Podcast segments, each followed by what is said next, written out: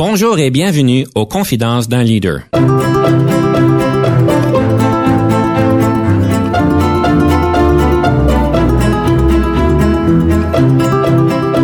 Ici Denis Lévesque, coach en leadership. Nous avons donc l'honneur et le privilège de recevoir en studio des leaders qui ont marqué leur communauté afin d'apprendre de leur expérience et de s'inspirer de leur sagesse.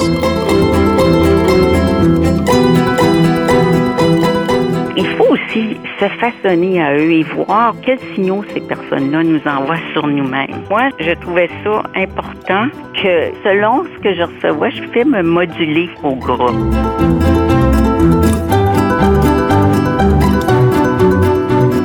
À l'émission Confidence d'un leader. C'est un grand plaisir encore une fois d'être avec vous aujourd'hui. On va toujours parler de leadership. Aujourd'hui, on va se pencher sur certains points particuliers.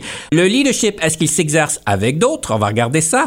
On va aussi regarder le concept que votre leadership, en fait, il est déterminé peut-être par les autres. Alors, on va regarder ça. Et le conseil du coach aujourd'hui a une astuce pour, euh, euh, en fait, continuer à aider vos employés au niveau de l'intégration au travail. La dernière semaine, on a pu parler d'une quelques astuces. Aujourd'hui, je vais en parler de plusieurs autres astuces.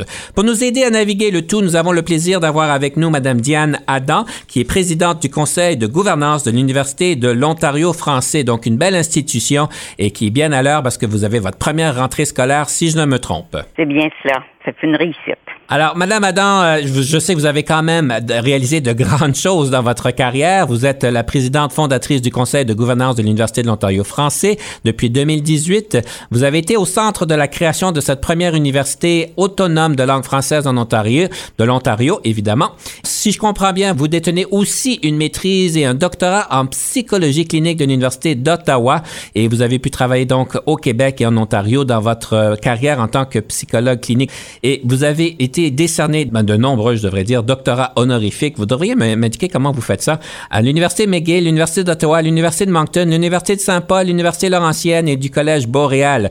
Mon Dieu. Et il y a d'autres choses aussi à dire à, votre égard. Alors, Madame Adam, je suis très, très honoré de vous recevoir en studio aujourd'hui. Merci de m'inviter. Pour ceux comme moi qui n'ont aucune idée comment ça marche un doctorat honorifique, comment est-ce que vous faites pour en obtenir un et comment vous en avez obtenu autant? C'est un doctorat honorifique, comme ça dit. Alors, on vous offre ceci. C'est pour reconnaître euh, vos réalisations.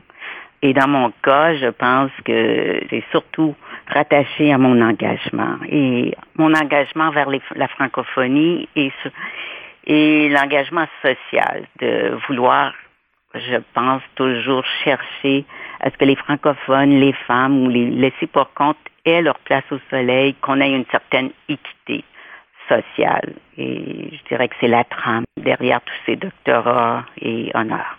On va commencer tout de suite avec la question de perspective. Alors, on va pouvoir débattre. Le, le leadership s'exerce avec d'autres. Je vous donne donc le podium pour trois minutes. Pour moi, être un leader, c'est en fait influencer.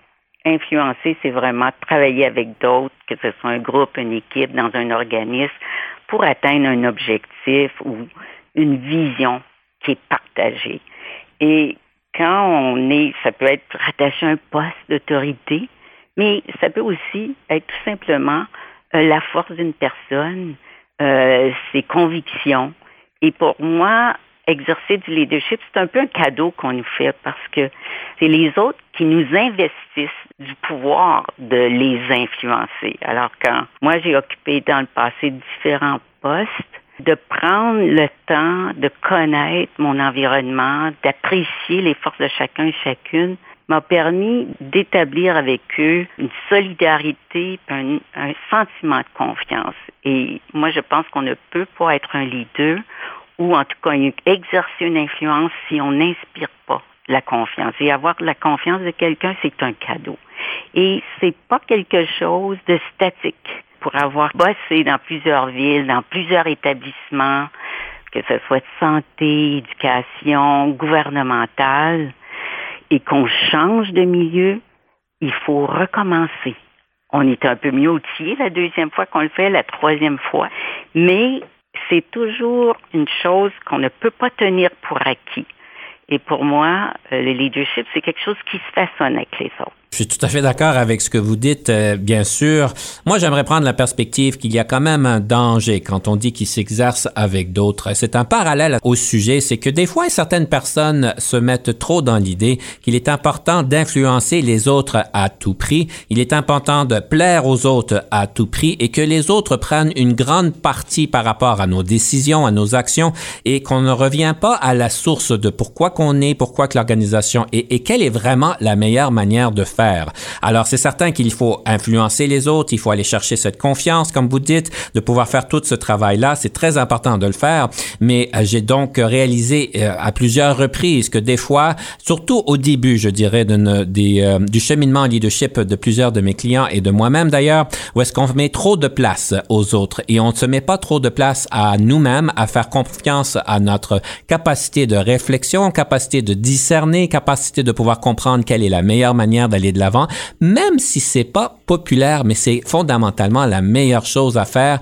Et là, évidemment, on essaye quand même l'influence, on essaye quand même toutes les autres affaires, mais des fois, ça, c'est pas mal limité. Alors, c'est peut-être la perspective du danger de mettre trop de place envers les autres. Et évidemment, ceci arrive avec de l'expérience, ceci arrive avec une certaine confiance de pouvoir faire euh, une bonne mesure entre ce que nous, on a apporté et ce que les autres ont besoin pour pouvoir bien les amener avec nous. Alors, ça serait peut-être mon optique que j'aimerais présenter. Madame Adam, est-ce que ça fait du sens? Oui, ça fait du sens parce que influencer ou exercer un rôle de leader dans un groupe, c'est un processus. Moi, je vous ai parlé surtout du processus. Mais quand on a un poste, par exemple, qui, on a un mandat, on a une mission, mission, on a une vision. Et la personne qui est porteuse ou qui est tenue responsable de porter cette vision-là, de la réaliser, de la concrétiser avec son équipe, eh bien, elle devra utiliser tous les moyens pour arriver à cela. Et ça, ça veut dire être stratégique. Ça veut dire être résilient. Ça veut dire faire face à des tempêtes et aussi être capable de célébrer les réussites. Puis, influencer, c'est pas plaire nécessairement. Je pense qu'un bon leader, c'est pas il n'est pas là pour se faire aimer. Il est là pour créer un enthousiasme autour d'un projet commun. Et et c'est probablement, à mon avis, pour moi, les meilleurs moments que j'ai vécu avec des équipes, c'est quand je sens qu'il y a cet enthousiasme pour les choses que l'on accomplit avec passion, en vue d'un objectif, en vue d'une destinée, et que, peu importe ce qu'on va rencontrer sur notre route, que ce soit des écueils ou encore des embûches, qu'on passe à travers. Et ça, pour moi, ces moments-là où les, les succès, c'est toujours qui solidifie un groupe et qui fait que tu aller toujours plus loin, tant comme leader que comme organisation. Madame Madame, vous dites quelque chose, en fait, qui est vraiment bien dit. J'aimerais ça le soulever. Un leader n'est pas là nécessairement pour se faire aimer, mais pour créer un enthousiasme autour d'un objectif commun. C'est certain que ça aide quand on est aimé, mais c'est pas ça le but euh, idéal. C'est vraiment de créer cet enthousiasme. Je trouve que vous avez vraiment bien dit la chose. Et sur ce, ça clôture, si on peut dire, notre débat ou notre question de perspective. Une belle manière de voir les, euh, de différents angle le même sujet. Madame Adam, j'aimerais à ce point-ci vous inviter de nous présenter votre première pièce musicale. Qu'est-ce que vous nous avez choisi? J'ai choisi la pièce musicale Notre place de Paul Domers, qui est considérée comme ligne franco-ontarienne. J'ai choisi ça parce que j'ai consacré largement ma vie à la francophonie ontarienne ou autre. Et puis, moi, j'ai participé à un moment fort d'affirmation de la francophonie ontarienne quand c'était qu'on a présenté cette chanson-là pour la première fois au Grand Gala, qui est organisé par la Fondation franco-ontarienne et TFO à Toronto en 89. Puis là, on célébrait vraiment l'entrée en vigueur de la loi 8 sur les services en français, loi qui avait été introduite hein, par euh, le ministre délégué aux Affaires francophones, euh, M. Grandmaître, Bernard Grandmaître. On va écouter à notre place, on prend une pause. Tout de suite après, on va réécouter au moment marquant de leadership de Mme Adam. Pour ne plus avoir notre langue dans nos poches, je vais chanter, je vais chanter. Ah, que tu viennes de Pointe-aux-Roches ou d'Orléans. Ah, je vais chanter, ouais, je vais chanter. Mettre les accents là où il faut, faut se lever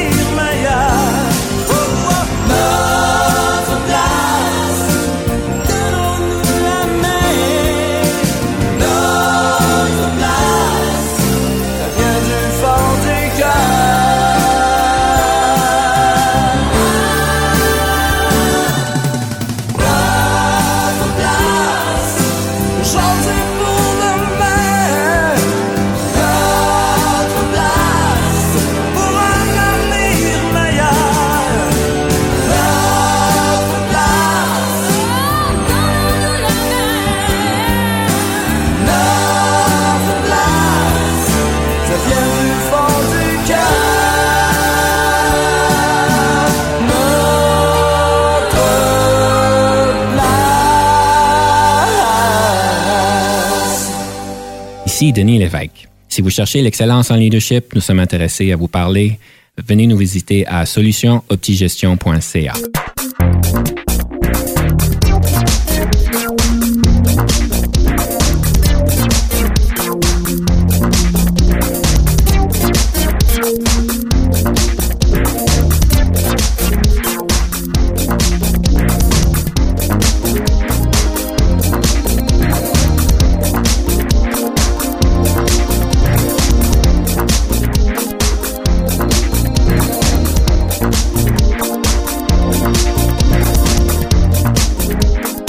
sommes de retour à Confidence d'un leader avec Madame Diane Adam, qui est présidente du conseil de gouvernance de l'Université de l'Ontario français. Et c'est un moment bien privilégié pour nous de pouvoir écouter vos belles histoires, des moments marquants de votre leadership.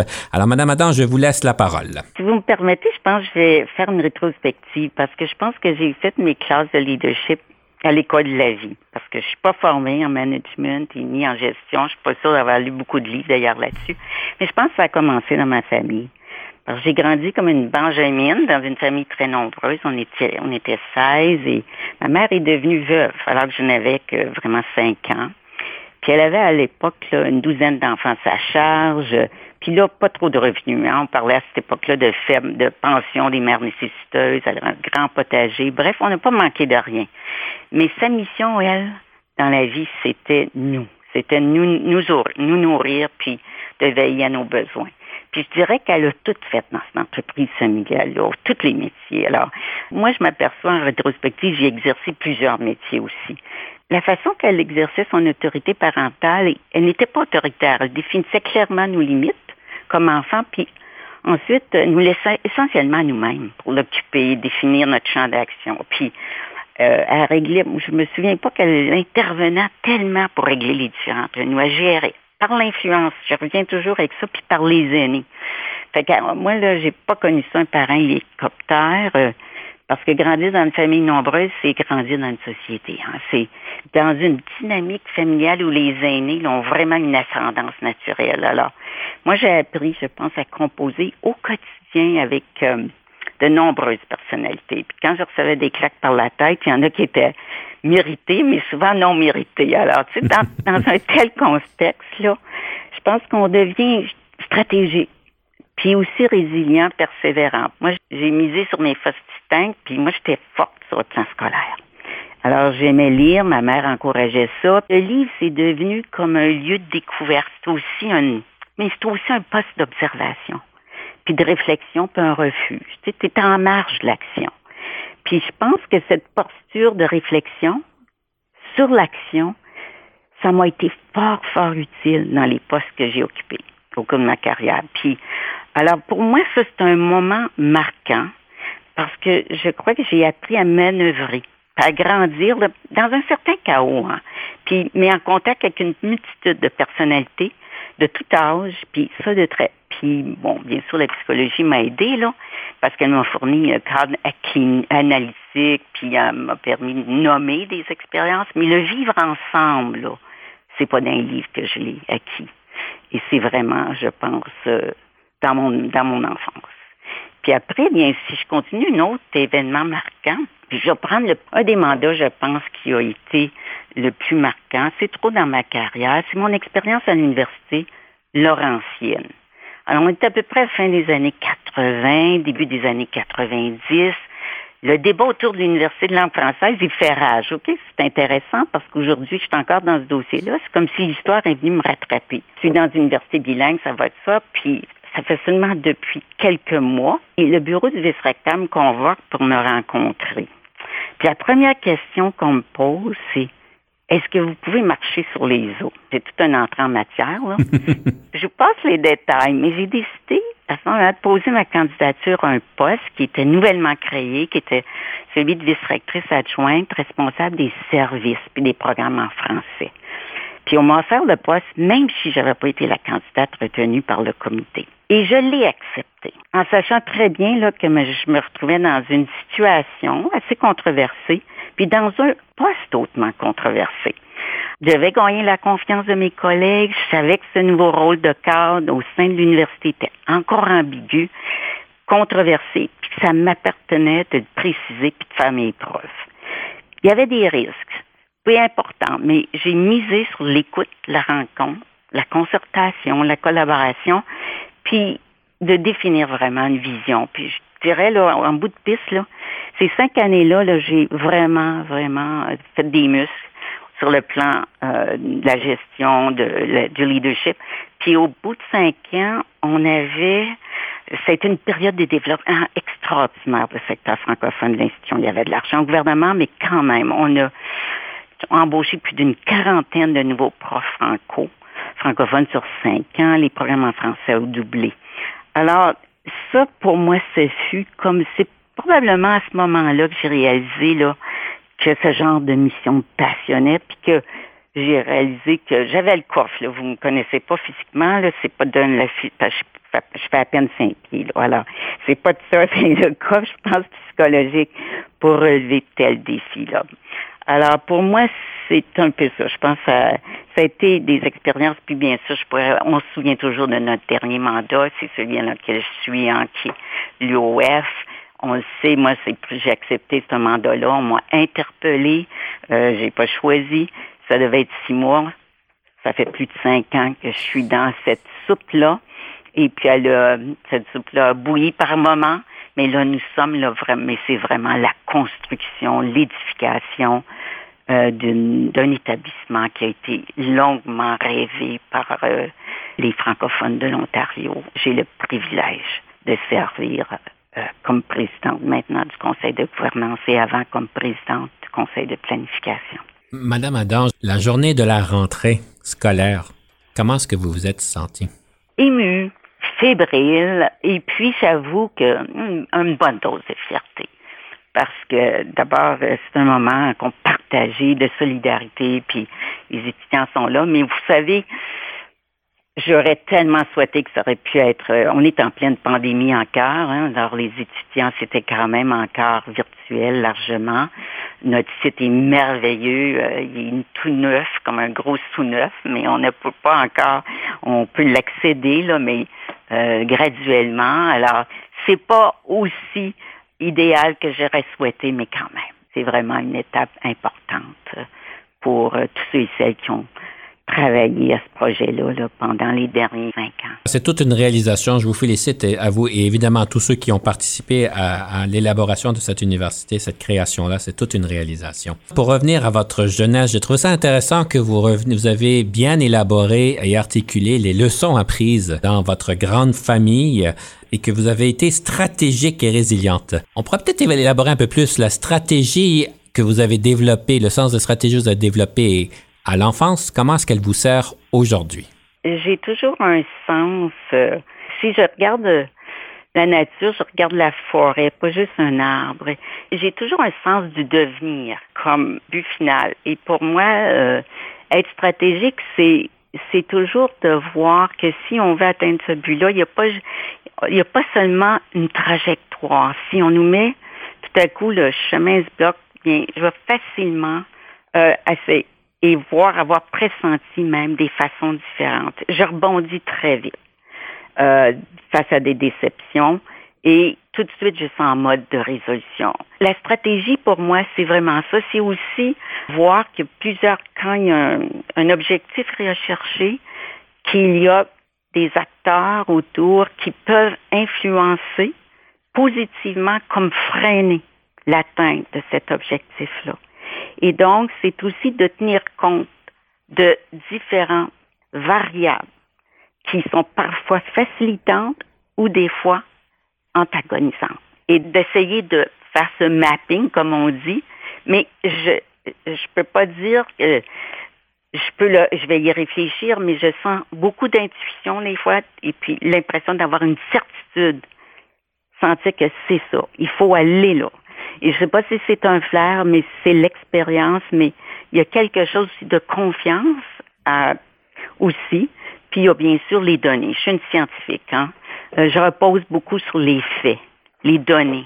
Ça me conforte. C'est important pour moi de ne pas juste me fier là, à des croyances, à des opinions.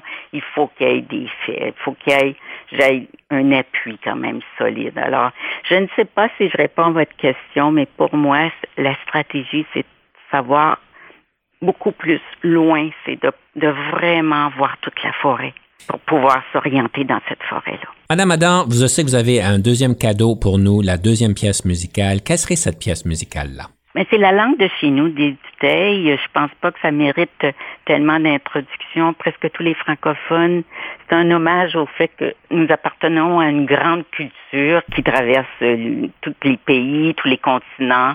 Et pour moi, c'est bien important.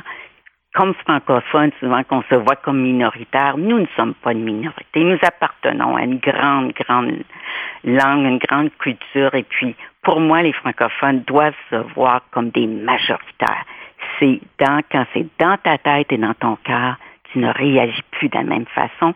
Et moi, je pense que ça nous donne tous les moyens. Cette langue de chez nous qui nous rappelle qu'on n'est pas seul dans le monde. On va écouter la langue de chez nous. On prend une pause. Restez des nôtres quand on revient. On va pouvoir parler du livre. Je commence à penser que c'est un classique dans le leadership, entre guillemets, francophone. Soyez des nôtres dans quelques minutes. C'est une langue belle, avec des mots superbes qui porte son histoire à travers ses accents, où l'on sent la musique et le parfum des airs, le fromage de chèvre et le pain de froment, et du Mont Saint-Michel jusqu'à la Contrescarpe, en écoutant parler les gens de ce pays, on dirait que le vent s'est pris dans une harpe et qu'il en a gardé toutes les harmonies. Dans cette langue belle, couleur de Provence, où la saveur des choses est déjà dans les mots. C'est d'abord en parlant que la fête commence, et l'on boit des paroles aussi bien que de l'eau. Les voix ressemblent au cours des fleuves et des rivières. Elles répondent aux méandres, au vent dans les roseaux, parfois même au torrent qui charrie du tonnerre, en polissant les pierres sur le bord des ruisseaux.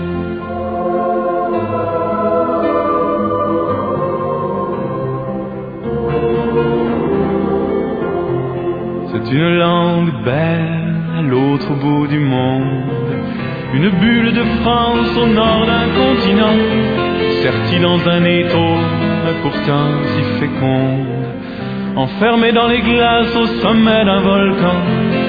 Elle a jeté des ponts par-dessus l'Atlantique, elle a quitté son nid pour un autre terroir, et comme une hirondelle au printemps des musiques, revient nous chanter ses peines et ses espoirs, nous dire que là-bas, dans ce pays de neige, elle a fait face au vent qui souffle de partout pour imposer ses mots jusque dans les collèges. Et qu'on y parle encore la langue de chez nous. C'est une langue belle qui sait la défendre. Elle offre les trésors de richesse infinie, les mots qui nous manquaient pour pouvoir nous comprendre, et la force qu'il faut pour vivre en harmonie. Et de l'île d'Orléans jusqu'à la contrescarpe, en écoutant chanter les gens de ce pays, on dirait que le vent s'est pris dans une harpe et qu'il a composé toute une symphonie. Et de l'île d'Orléans en écoutant chanter les gens de ce pays. On dirait que le vent s'est pris dans une harpe et qu'il a composé toute une symphonie.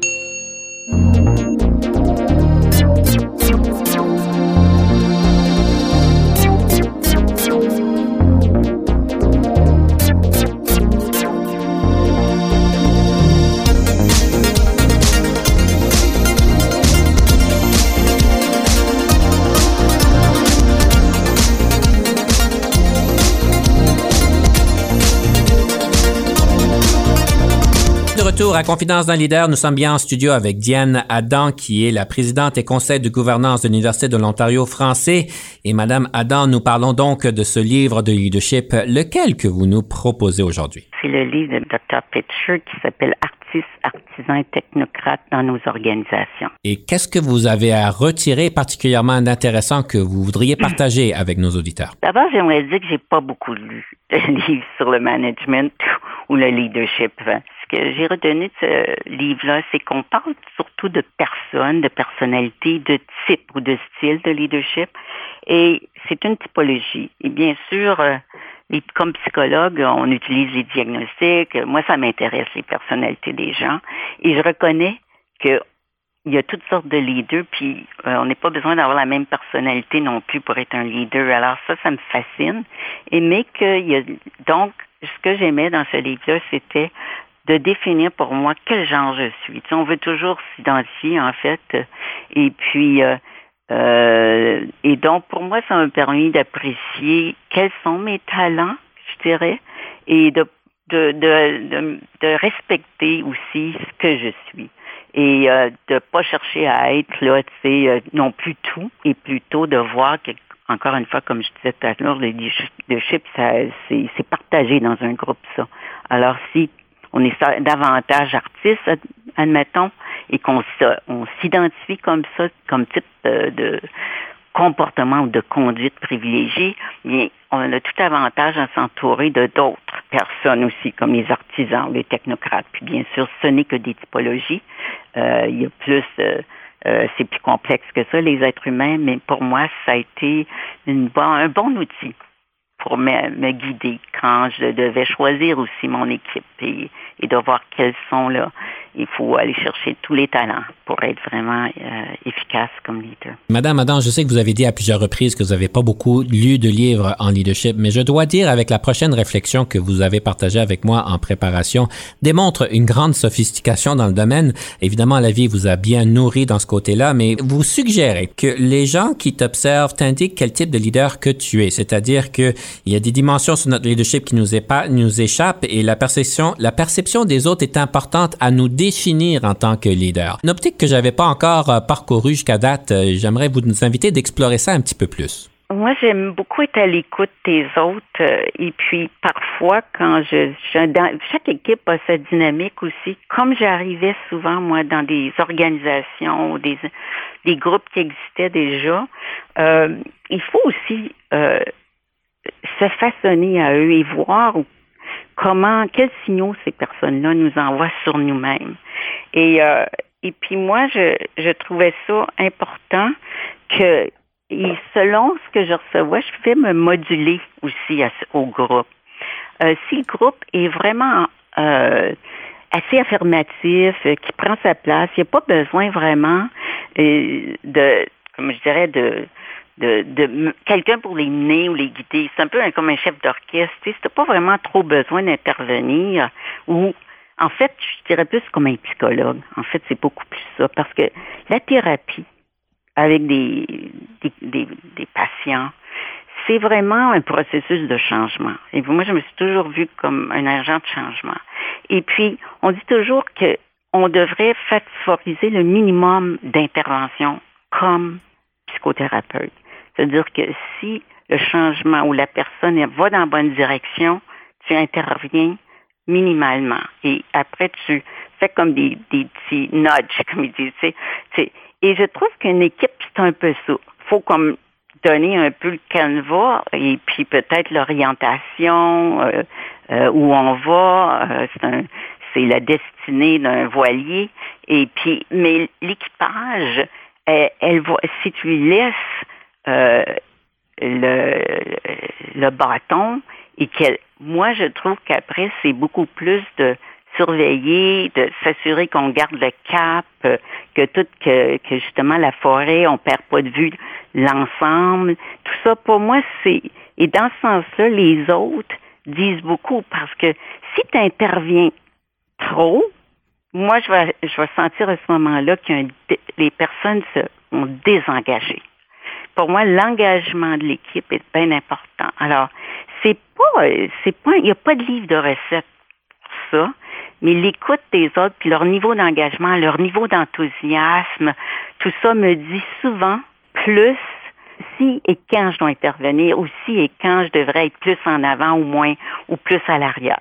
C'est dans ce sens-là que quand les autres m'observent et qui me donnent leurs signaux, aussi qu'est-ce que je devrais faire. C'est très subtil, c'est très clair, c'est pas toujours facile à faire de pouvoir prendre le temps d'observer, mais je trouve ça vraiment bien euh, intéressant ce que vous dites, euh, Madame Adam, et de pouvoir vraiment euh, faire attention à ces signes-là. Souvent, on les manque, surtout quand on est très stressé, surtout quand il y a beaucoup de choses qui se passent, et surtout en virtuel. Je présume qu'en pandémie, c'est un peu plus difficile de pouvoir lire tous ces signes-là. Oui, moi, en fait, ça, serait fort, c'est fort intéressant parce que c'est des questionnements que j'ai en ce moment. J'entends de plus en plus des personnes qui disent jamais, qui, qui vont nous, ne retourneront pas sur les lieux de travail, que les entreprises n'exigeront pas ça. Moi, j'avoue que, en tout cas, j'aurais de la difficulté à imaginer cela. Et je pense que notre université qui est presque construite en virtuel, c'est quasiment une étude de cas. Puis je pense que ça mérite d'étudier comment on exerce notre leadership sur des plateformes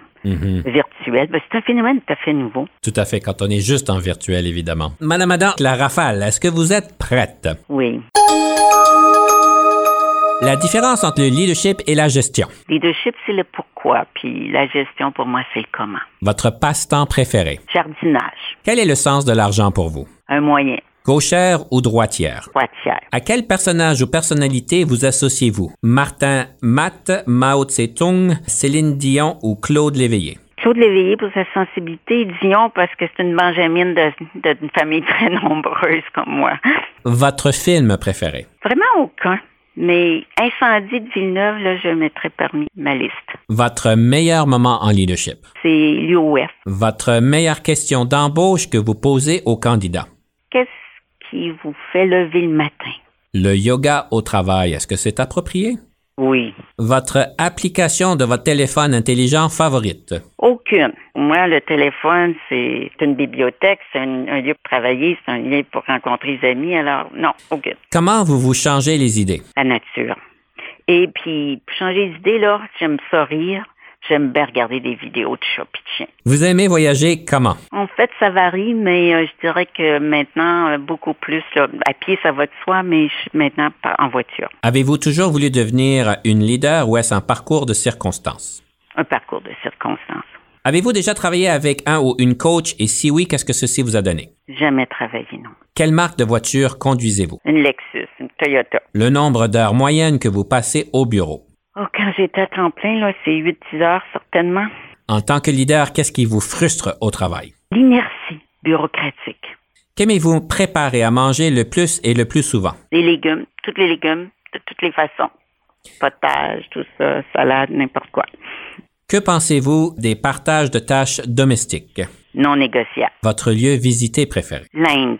Vos forces? Ma résilience et ma ténacité. Votre moment le plus difficile en leadership? Ce fut quand on a annulé un comité consultatif sur les affaires francophones qui avait comme mission de planifier le secteur universitaire franco-ontarien. Le leadership au féminin, est-ce que cela existe? Oui. Madame Adam, ça a été un grand plaisir. On a complété la rafale, ça s'est bien passé. Restez des notes, on prend une pause. Quand on revient, on revient avec le conseil du coach et on va faire un coup de pouce sur ce qu'on avait fait la dernière fois, l'intégration des nouveaux employés, surtout quand ça avance pas de la manière qu'on pense.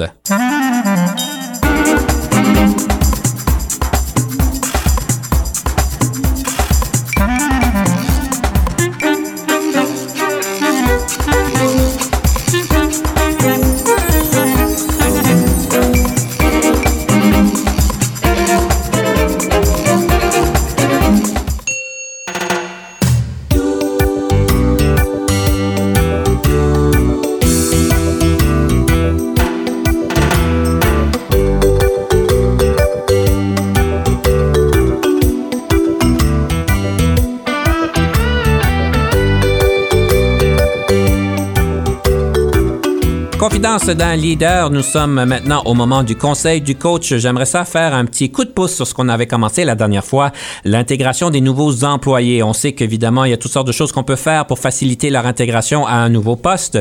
Et puis, j'aimerais faire un peu de coup de pouce sur ce qu'on avait dit la dernière fois. En fait, une des choses que je vois en organisation qui se fait de plus en plus souvent, c'est un partenaire d'intégration où est-ce que vous avez quelqu'un qui est au niveau de l'employé, qui est en euh, contact assez régulier à toutes les semaines pendant plusieurs mois, on pourrait même dire, euh, pour les aider à comprendre la culture, pour les aider à comprendre, à vous approcher, vous, en tant que leader, à comment fonctionner dans l'organisation et de répondre à des questions techniques sur le travail qu'ils font. Donc, c'est un processus qui semble bien, euh, qui est bien fonctionné. Évidemment, si vous avez la capacité dans votre organisation de le faire. Et en fait, c'est la chose à dire, c'est que si vous êtes pour utiliser cette technique-là, il est important de pouvoir bien cibler l'interaction et les attentes que vous avez pour ce partenaire d'apprentissage. Euh, parce que quand c'est pas bien ciblé, ils sont de moins en moins disponibles et ils ne font pas nécessairement le bon travail. Une des choses aussi à considérer lorsque vous êtes au bout du fil ou est-ce que vous avez tout essayé ce qui est dans votre boîte à outils pour essayer d'intégrer plus rapidement l'employé, si vous voyez qu'il y a des difficultés, euh, pas que je veux que vous deveniez psychologue ou docteur, mais faut être au courant en tant que leader qu'il y a quand même un certain nombre de personnes qui ont des, euh, des symptômes de TDAH ou bien de difficultés d'apprentissage. Pas que pas que je vous invite de faire un diagnostic, mais on sait qu'il y a des trucs en tant que leader qui nous permettent de bien encadrer nos employés qui ont peut-être cette situation qu'ils doivent faire face. Et ça peut être évidemment très personnel et gênant d'en parler. Je vous, pas nécessairement je vous suggère d'en parler, mais de pouvoir peut-être adapter certains trucs. Par exemple, avoir des rencontres plus courtes, peut-être 15 ou 30 minutes au lieu d'avoir des rencontres de 3 heures. J'ai entendu ça cette semaine. Alors, 3 heures, ça fait long de pouvoir se concentrer sur tout ça. Donc, des rencontres plus courtes, mais plus fréquentes. Et aussi d'assurer que les priorités sont claires, que les priorités pour la journée, pour la semaine sont claires et beaucoup de rétroactions positives, évidemment, parce que ça aide à l'employé à comprendre qu'ils font les bonnes choses. Encore une fois, je vous invite pas d'être psychologue ou de docteur, mais je pense qu'il est de plus en plus important en tant que leader de s'éduquer sur ce genre de situation-là qui va peut-être nous épauler, nous outiller à mieux répondre à des situations possibles et encore une fois, pas nécessairement qui sont diagnostiquées.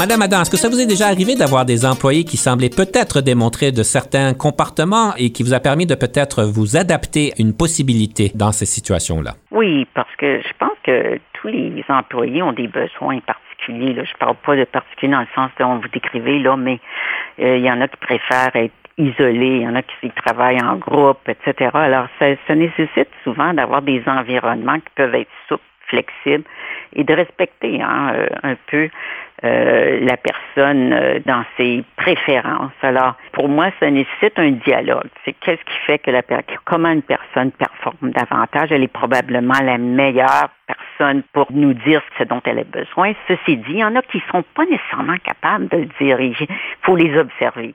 Et c'est à travers cette observation-là, puis il y en a, il y a des gens anxieux, il y a toutes sortes de raisons euh, pourquoi une personne peut avoir de la difficulté à s'adapter. Il y en a, c'est au niveau de l'angoisse du groupe, euh, de se faire juger. Alors, c'est toutes des choses qu'on retrouve, je pense, comme gestionnaire. Et il y a des trucs là-dedans, là, mais euh, du jumelage, j'ai parlé, il y a toutes sortes. Puis il y a aussi l'expérience. Moi, je dis toujours, quand on a des difficultés, que ce soit de l'anxiété, tout ça, une chose qui est importante, puis ça c'est peut-être mon côté psychologue, c'est il faut prendre le temps de surmonter cette anxiété-là, cette crainte du jugement de l'autre, d'avoir des difficultés à s'exprimer, ben tu te prépares un peu mieux, tu fais ton PowerPoint.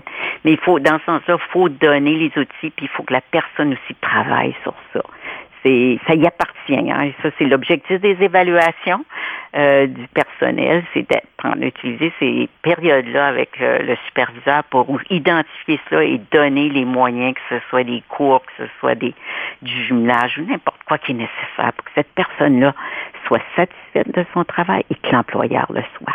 Sur ce, euh, j'ai eu plusieurs rétroactions sur votre leadership que j'aimerais peut-être explorer. Et en fait, euh, je pose toujours la question, un livre sur le leadership que vous pourriez écrire. Il semblerait que vous seriez bien placé d'écrire sur le leadership au niveau de la confiance du cran et de la créativité. Donc, ce fameux livre-là, ça serait quoi la leçon principale quand on parle de confiance, de cran et de créativité? Je pense que j'ai déjà parlé de la confiance. Je pense que à la base de, de la confiance, c'est avoir une connaissance de soi avoir une bonne connaissance de soi, de nos forces, de nos faiblesses, de l'assumer, puis euh, d'avoir l'audace. Euh, c'est le grand pour moi, c'est de l'audace, c'est de dire si je crois fermement à quelque chose, puis que une mission, une vision, un, euh, un objectif là. Euh, faut l'avoir. Moi, j'ai la foi, là, comme je, je dirais assez inébranlable que si je suis convaincue qu'il faut que je m'en aille dans une direction, je vais réussir à convaincre d'autres. Alors, cette confiance, cette audace-là, puis bien la créativité, c'est la capacité aussi de penser à différentes façons. Faut pas se prendre un, une seule chemin, tu sais, il faut penser à des trajectoires différentes, faut s'adapter, il faut, faut, quand tu reçois une baffe, ben, faut que tu te relèves, puis tu dis, OK, ça fait partie euh, de la vie, puis ça fait partie de la n'importe quelle chose qu'on veut faire. Hein. Moi, je dis toujours, les gens qui sont devenus des des grands, grands sportifs. Ah, il y en a eu des chutes, il y en a eu des échecs, il y en a, ils se sont relevés, ils se sont remontés. C'est bizarre quand on arrive dans le monde du travail et euh, dans le monde, tu que ce soit des organisations financières ou publiques, on n'a pas tellement de place pour l'échec. On pense qu'on va être des champions en partant. ça n'existe pas. Et euh, puis qu'une personne a fait une erreur, on y reproche. Alors que, tu sais, ça devrait, ça fait partie de l'apprentissage. Puis je pense que nos sportifs là-dessus, c'est probablement nos meilleurs modèles. Et on devrait toujours penser à ça. Puis en plus, le sport, ça s'exerce. Et tu peux être bon un jour, puis le lendemain, tu es moins bon. Puis je pense que c'est ça. Pourquoi qu'on on n'accepte pas que dans notre milieu de travail, c'est comme ça. Très belle analogie avec le sportif, en effet. On dit aussi que vous êtes très bonne à créer un esprit de corps, une cohésion dans les équipes. Je sais que quand on parle d'équipe, c'est presque une science et un art pour beaucoup de leaders parce qu'il n'y a pas nécessairement beaucoup de livres décrits là-dessus. Mais comment vous faites pour aller chercher cette cohésion? Je pense qu'il faut prendre le temps de connaître nos gens. Et je reviens un petit peu, je me souviens pas qui avait dit ça, mais que euh, pour influencer quelqu'un, que ce soit même notre conjoint dans le diade, il faut être en pays de connaissance. Et, et je crois que c'est ça. Pour créer un esprit de corps, il faut que tu puisses connaître tes gens, mais aussi les valoriser, puis fondamentalement aimer les personnes. Je crois que c'est beaucoup plus facile quand on aime les personnes. Si on est trop axé sur la tâche, puis que c'est juste la mission, puis l'objectif qu'on veut. Moi, je sais pas, là, on est, on est en période des élections, le politicien veut gagner, il veut gagner ses élections, c'est ça son objectif. Moi, je pense que c'est si tu concentres trop sur un objectif au détriment de comment le processus pour s'y rendre avec les gens qui t'accompagnent, les gens qui te permettent euh, de réussir, je pense que euh, c'est, on peut pas y arriver. Pour moi, c'est ça l'esprit de corps, c'est d'arriver à reconnaître que c'est un objectif commun, puis cet enthousiasme, cette, euh, cette capacité de prendre soin de l'autre, d'être à l'écoute, quand tu sens qu'il y en a un, écoute, il y a de quoi, tu, tu sens qu'il y a quelque chose qui va pas ce matin, mais de prendre le temps de dire, hey, ça n'a pas l'air à aller, tu sais, t'es pique un peu un matin, là, ce qui se passe. Juste ça. Moi, je crois que c'est, et puis, euh, c'est la même chose pour le chef, là, quand que, euh, les, les gens sentent que tu n'es peut-être pas... Euh, euh, S'ils te font confiance, ils vont... je pense qu'ils nous pardonnent beaucoup. Pour moi, ce serait cela. Madame Adam, la dernière question avant qu'on clôture, je ne pourrais ne, pas la poser. Quelle est votre perception de l'avenir pour la francophonie? Je pense que c'est positif. Pour moi, euh, j'aime parler des francophonies, particulièrement à Toronto, hein, où nous sommes tellement euh, des francophones devenus de partout, de tous les continents. Et euh, et, et, pour moi, c'est ça. C'est on est une grande culture, des cultures, en fait une langue, mais avec beaucoup d'accents, beaucoup de culture. Et pour moi, c'est ça notre avenir. Et euh, et, et puis plus qu'on va être interconnectés, puisqu'on va s'identifier à ce groupe-là et réaliser que nous sommes, et là je parle comme francophone, qui euh, est reconnu, la francophonie étant reconnue comme une langue minoritaire, une des cultures minoritaires au sein du Canada, mais sur le grand continent euh, nord-américain.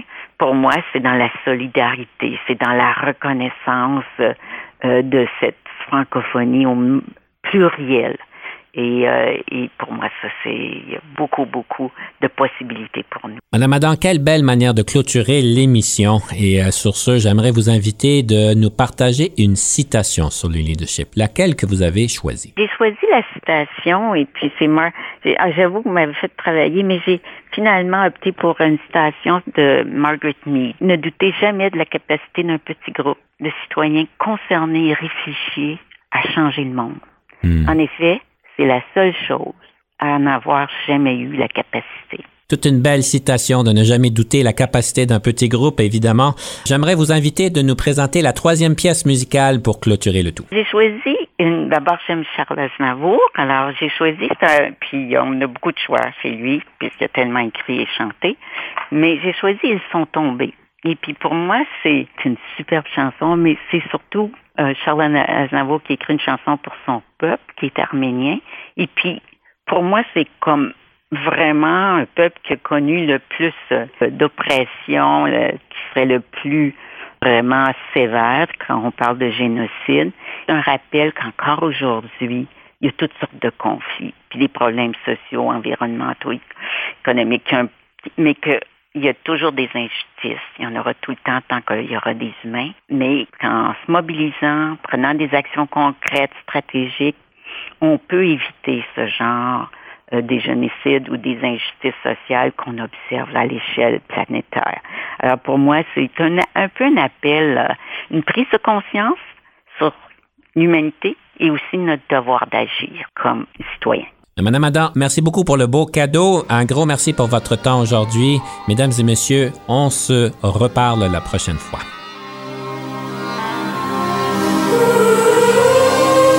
Ils sont tombés sans trop savoir pourquoi.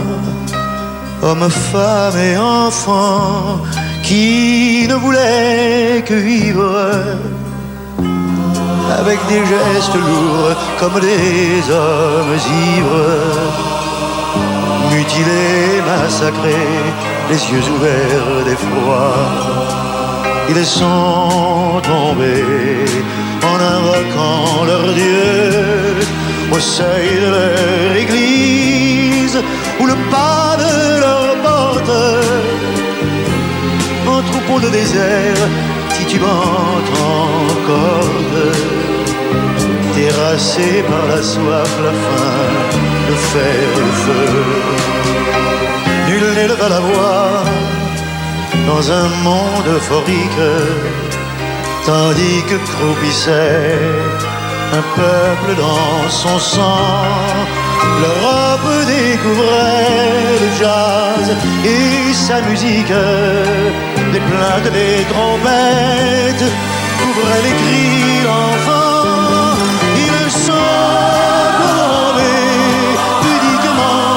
sans bruit par milliers, par millions, sans que le monde bouge, devenant un instant minuscule fleur rouge, recouvert par un vent de sable, et puis d'oubli.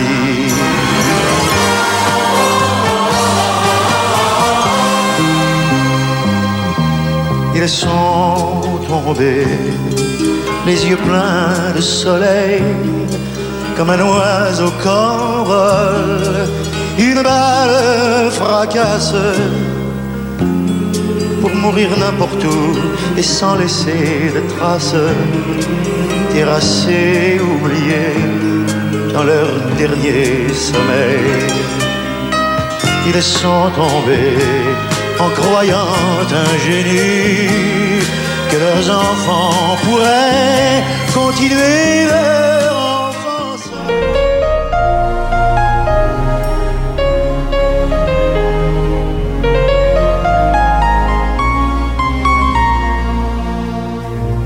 Conception, animation, entrevue et recherche, Denis Lévesque. Montage et réalisation, Jean-Paul Moreau. Confidence d'un leader est une production et une présentation d'Unique FM 94,5.